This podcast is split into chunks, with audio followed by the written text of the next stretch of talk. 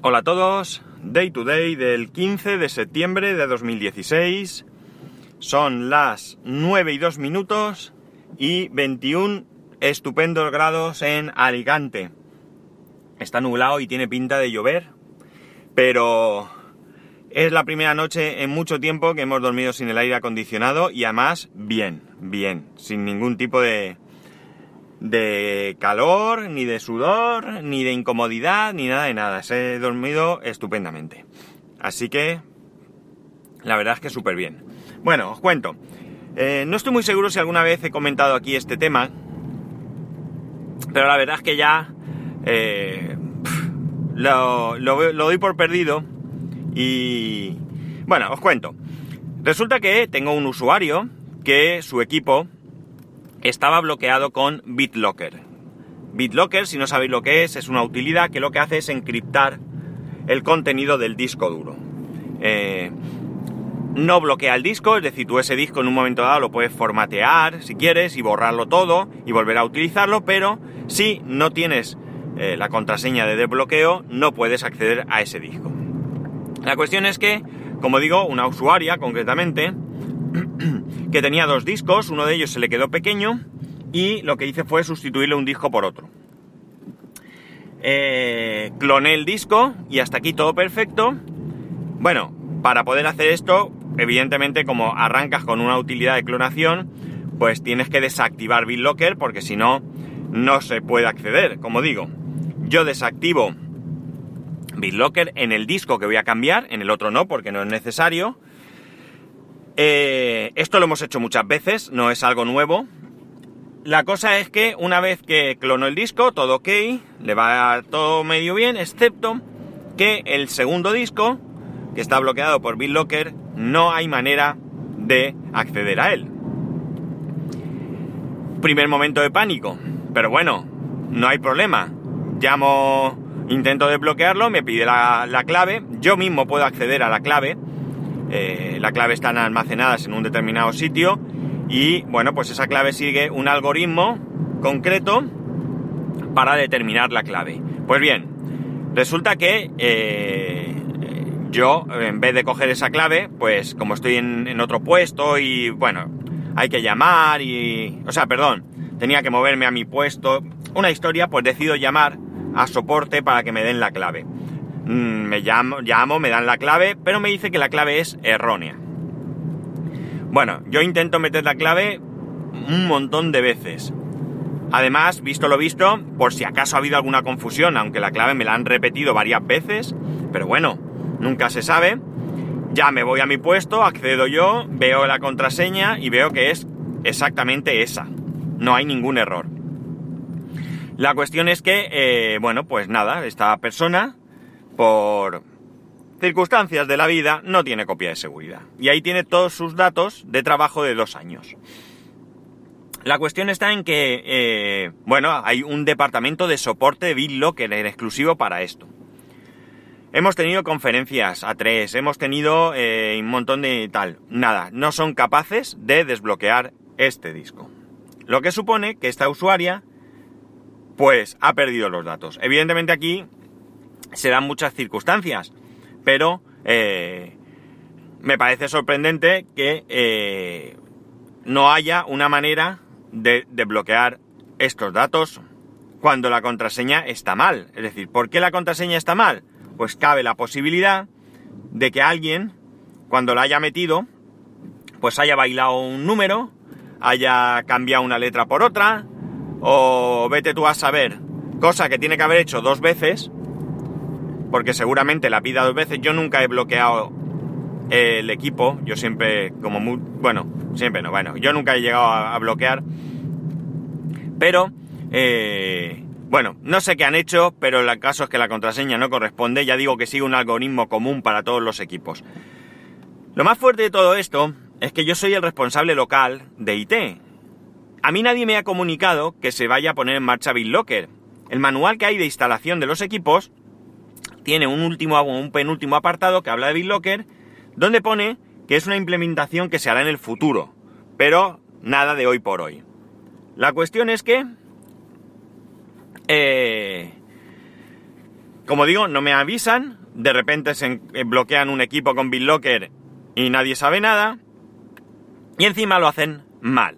Entiendo que probablemente sea una prueba, que sea un, una manera de... Eh, eh, ¿Cómo se dice? Eh, ahora se me olvida. Una prueba piloto, perdón, me había ido la cabeza, que sea una prueba piloto, han elegido a unos cuantos usuarios de toda la organización y lo están probando, pero macho, lo menos que puedes hacer, si vas a hacer algo así, que es una prueba piloto, eh, que tú mismo no te atreves a lanzarlo a todo el mundo porque eh, prefieres hacerlo eh, escalonadamente y verificando el correcto funcionamiento, no seas capaz de insistir hasta la saciedad al usuario para que se haga una copia de seguridad de los datos. O sea, me parece increíble. Sobre todo porque aquí hay una herramienta de copia de seguridad. Te hace la copia de seguridad automática, automática, perdón, en un servidor. Hasta aquí todo está de cine. Pero resulta que tienen, o, tenemos, porque yo tengo la misma situación, un almacenamiento de 30 gigas. 30 miserables gigas, es decir, que no cabe lo que los usuarios tienen que meter ahí. La cuestión está en que, eh, como digo, podían haber advertido a este usuario, haberle aumentado la capacidad en el servidor de copia de seguridad e incluso haberle dicho que se hiciera una copia de seguridad en un almacenamiento externo, un disco duro, un pendrive, lo que sea que necesite. Y no lanzarse a la aventura. Es evidente, es evidente que esto no es una herramienta que suele fallar, por lo menos por mi experiencia. Eh, no son estos clientes los únicos que lo tienen. Hay otra corporación muy grande que lo tiene y no suele haber problemas. Eh, y también es evidente que aquí se han dado muchas cosas, ¿no? De repente no se puede acceder al disco sin saber por qué. Eh, ni siquiera el soporte BitLocker sabe por qué. De repente pide la clave, pero bueno. La cuestión es que además de pedir la clave eh, la clave que tienen ellos está mal, eh, bueno, pues una serie de circunstancias, la usuaria no tiene copia de seguridad, es decir, que se han dado todo lo mal que se podía dar. Admiro a la usuaria porque para haber perdido dos años de trabajo se lo está tomando con bastante filosofía. He visto otros casos en los que ha sido mucho más drástico. Pero la verdad es que me tiene desesperado. Eh, luego, posteriormente, en la instalación que hice clonar, el disco también ha dado problemas. Hoy se supone que me han traído un disco nuevo y voy a poder volver a instalar todo, con lo cual, otra movida. Eh, y como digo, es que se ha dado todo lo malo que se podía dar en este caso. Es un caso que me tiene, mm, no sé, mm, no diría asqueado porque, no sé, pero que me revuelve las tripas cuando las cosas salen tan mal. Menos mal, menos mal que queda bien claro que yo no tengo aquí ninguna responsabilidad, porque ya sabéis que al final el que está ahí y da la cara es el que se lleva los palos. Pero en este caso, eh, la usuaria tiene muy claro que yo no tengo eh, responsabilidad porque, bueno, sí, que yo podía haber hecho copia de seguridad, que tal, pero yo no es, no entra dentro de mi trabajo. Y se supone que son ellos los que tienen que tener sus datos almacenados. Y además, que es que estoy constantemente cambiando discos, instalando el sistema y demás, y nunca ha pasado nada. Pese a todo, yo a todos se lo advierto. Haceros copias de seguridad. Es más, cuando hay que añadir un disco, yo incluso el disco eh, me aseguro de que no se puede acceder a él durante la instalación para que. para no equivocarme yo, porque a veces eh, te puede pasar que si tienes dos discos que son exactamente iguales, pues en un momento dado puedes confundirte y, mm, instalar encima. Aunque también os digo que la utilidad de instalación ya tiene muy claro dónde puedes instalar y dónde no puedes instalar. O sea, la verdad es que parece que está bastante bien hecho y no te permite instalar donde te dé la gana. En cualquier caso, eh, pues mira, es una situación cuanto menos complicada y desagradable que va a hacer perder el tiempo a una persona que no tiene mucho en el trabajo. No veáis incluso para instalar hoy todo el sistema lo que hemos tenido que... Lo, lo que he tenido que esperar para que esta persona encontrara una ventana dentro de su horario en el que pudiese dejar de, de lado el, el ordenador durante pues lo que se tarde en instalar, una hora, hora y media, lo que sea que se pueda tardar. Y desde luego esto es de, de juzgado de guardia. Eh, está muy bien encriptar el, el contenido, sobre todo porque estamos hablando de que estos son ordenadores portátiles que sí salen de la organización, son ordenadores que, bueno, por su trabajo lo que sea, se los llevan a casa y, o donde sea de viaje, por trabajo y demás, y veo bien que quieran salvaguardar la información, pero mmm, tienes que tener cierto protocolo de seguridad. Y ya digo que como mínimo, quien sea que haya hecho esto no se tenía que haber limitado a llamar al usuario y decirle, oye, que te vamos a instalar BitLocker.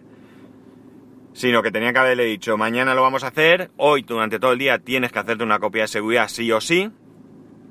Y a partir de ahí, pues hombre, si algo hubiera pasado, por lo menos hubiera tenido gran cantidad de su trabajo. Eh, mucha gente sigue sin concienciarse con la copia de seguridad. Yo aquí eh, he dedicado varios capítulos del podcast a insistiros sobre la necesidad de hacer copia de seguridad sobre aquellos datos que creáis que son importantes. No es necesario guardar el sistema operativo. Si se pierde, pues bueno, es trabajo, hay que volver a instalarlo, volver a configurarlo a vuestro gusto, instalar aplicaciones, etcétera, etcétera. Pero los datos, las fotos que habéis hecho, eh, documentos, etcétera, son cosas que si las perdéis y no las volvéis a poder recuperar, pues como poco os van a generar un disgusto. Así que yo insisto en animar a todo el mundo a que haga una copia de seguridad. Y no hace falta montar grandes sistemas de copia de seguridad. Un disquito externo, un simple disquito externo que ahora están muy baratos, donde puedas hacer copia de exactamente eso que te interesa, únicamente de aquello que de verdad te, te pueda eh, interesar mucho tener. El resto, pues oye, no pasa nada. Si se pierde, como digo, es perder tiempo y ya está. En fin, que para que veáis que hasta en las mejores casas se cometen, se cometen fallos. Buenas chicos, hasta aquí llegamos, ya he llegado a mi destino. Eh, ya sabéis, para poneros en contacto conmigo, arroba spascual en Twitter y spascual arroba spascual.es por correo electrónico. Un saludo y nos escuchamos mañana.